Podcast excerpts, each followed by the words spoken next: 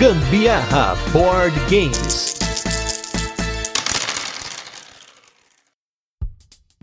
Fala galera, beleza? Aqui é Gustavo Lopes, Gambiarra Board Games. Estamos quase fechando o mês de agosto com o nosso desafio podcast Everyday August, podcast todo dia em agosto. Esse desafio dos três anos do Gambiarra Board Games, em que eu e Anderson Butineiro, Designer Maravilha, estamos aqui falando de mecânicas para vocês. Cada dia, um pouquinho de conhecimento que a gente traz, um vocabulário que a gente traz para traduzir o que muitos criadores de conteúdo, inclusive a gente, falamos aí para você que não está acostumado com esse vocabulário, ou mesmo para você que já está acostumado, mas quer se aprofundar um pouquinho mais. Tem conteúdo para todo mundo aqui no Gambiarra Board Games. E hoje nós vamos falar de storytelling ou formação e contação de histórias. Agora falando de formação e contação de histórias, nos jogos de contar histórias, os jogadores recebem estímulos conceituais, escritos ou pictórios, que devem ser incorporados em uma história de criação dos jogadores. Existem jogos como, por exemplo, Once Upon a Time, que ele usa uma seleção de palavras, enquanto jogos como Story Cubes, que é muito famoso aqui no Brasil, a Galápagos jogos todos aqui no Brasil, Story Cubes, ele inclui símbolos que muitas vezes são ambíguos. Você vai ter que criar, a partir dos símbolos que saírem, uma história. Alguns jogos, eles levam os jogadores a lançar um produto que frequentemente assume a forma de uma breve história ou de uma vinheta. Outros jogos de contar histórias incluem títulos como Above and Below, design dos jogos nos quais os jogadores não criam suas próprias histórias, mas eles experimentam uma história de dentro como um dos participantes. Jogos nesse sentido podem apresentar aos jogadores uma situação narrativa específica, após a qual o jogador fará uma escolha que afetará qual o final da narrativa que vai ser contada, com resultados dessa narrativa afetando a posição do jogador do, no jogo e até afetando como o jogo vai se seguir. E assim, se você for pegar né, na, no básico do básico, o RPG é isso, né? Ele é um jogo que forma e conta histórias. Mas você tem jogos como, por exemplo, Verdade ou Consequência, né? Segundo o BGG, que você consegue ter essa mecânica de contar histórias. Você vai ter algo que você vai ter desafiado a partir desse desafio. Você vai ter que contar alguma coisa, ou né, vai acontecer alguma coisa, né? Ou até se você for pensar, olha só,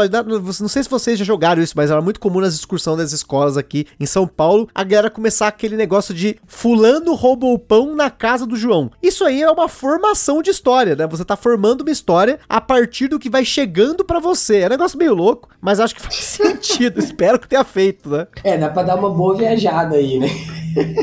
Cara, mas essa, essa história de, história de contação de histórias e de formação de histórias é muito interessante porque muita gente vê isso de uma forma um pouco até extrapolada. A gente podia até chamar o Daniel um dia para fazer um cast só sobre isso aí, porque a gente pode muito considerar que a maior parte dos jogos você em algum momento está criando uma narrativa, né? E principalmente se você pega jogos temáticos aí, né? Jogos dentro da categoria de jogos temáticos, geralmente quando você termina a partida, você criou uma história, né? Desenvolveu uma narrativa dos seus personagens, daquela partida em si ou daquela etapa do jogo em si. Mas quando a gente fala de um contexto mais amplo ou de uma coisa até mais mecânica mesmo, jogos de campanha geralmente são jogos em que você segue uma história, mas que você tem opções dentro daquela campanha, né? Acho que vem muito do próprio RPG mesmo, como o Gustavo falou, de você ter escolhas que vão te levar para uma determinada fase da campanha ou um determinado momento diferente dentro daquela campanha Os jogos Legacy, né, tem muito disso de você, a gente vai falar disso é, num outro momento, mas você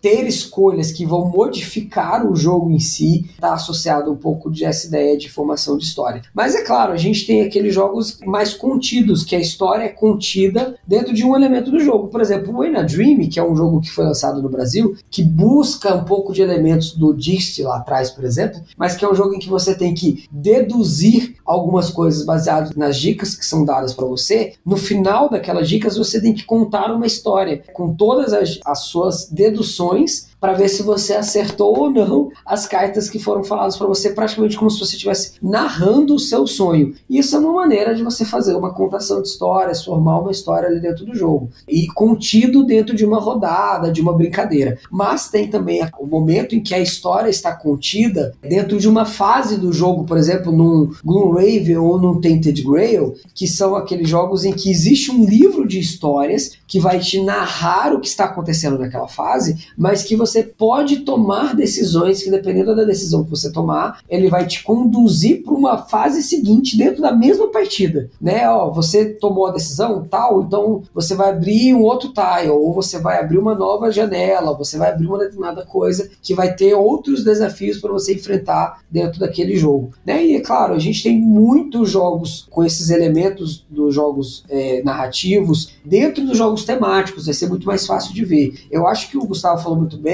o Above and Below, que é, é um dos poucos jogos estratégicos, Eurogames, vamos dizer assim, que vai ter um apelo mais para esse lado, inclusive é um dos grandes feitos do Ryan Locati, né, que é trazer essa ideia da, da, da coisa narrativa para dentro de jogos estratégicos. E aí ele fez isso com Above and Below, com Near and Far, né, e com Now or Never, que é o terceiro jogo dessa, dessa trilogia, e que ele revisitou quando ele fez o Sleeping Gods, que aí é um dos grandes jogos falados ano passado, que traz de novo esse elemento narrativo, até um pouco de temático para dentro de um jogo estratégico. Então só para ficar claro para vocês aí, a gente tem dois tipos de jogos dessa categoria. Você tem jogos que a história já foi escrita e você está contando ela, e você tem jogos que está formando essa história a partir de um elemento. Porém, formar e contar histórias vai ser pouco confuso. Em alguns lugares você vê uma coisa sendo uma coisa e a outra coisa outra coisa, então fica confuso. Normalmente é storytelling, e aí você acaba agrupando muitas coisas aqui, mas, como você pode ter entendido, espero que você tenha entendido, você pode formar ou contar histórias e o que importa é que você está ou narrando algo que já foi feito ou você está criando a partir do zero. Mas é isso aí, pessoal. Ficamos aí com mais um episódio do Mecânica do Dia. Quase fechando, falta pouco pra gente fechar essa série com chave de ouro aqui pra vocês. 31 episódios sobre mecânicas. Espero que estejam gostando. E é isso aí. Aquele forte abraço e até amanhã.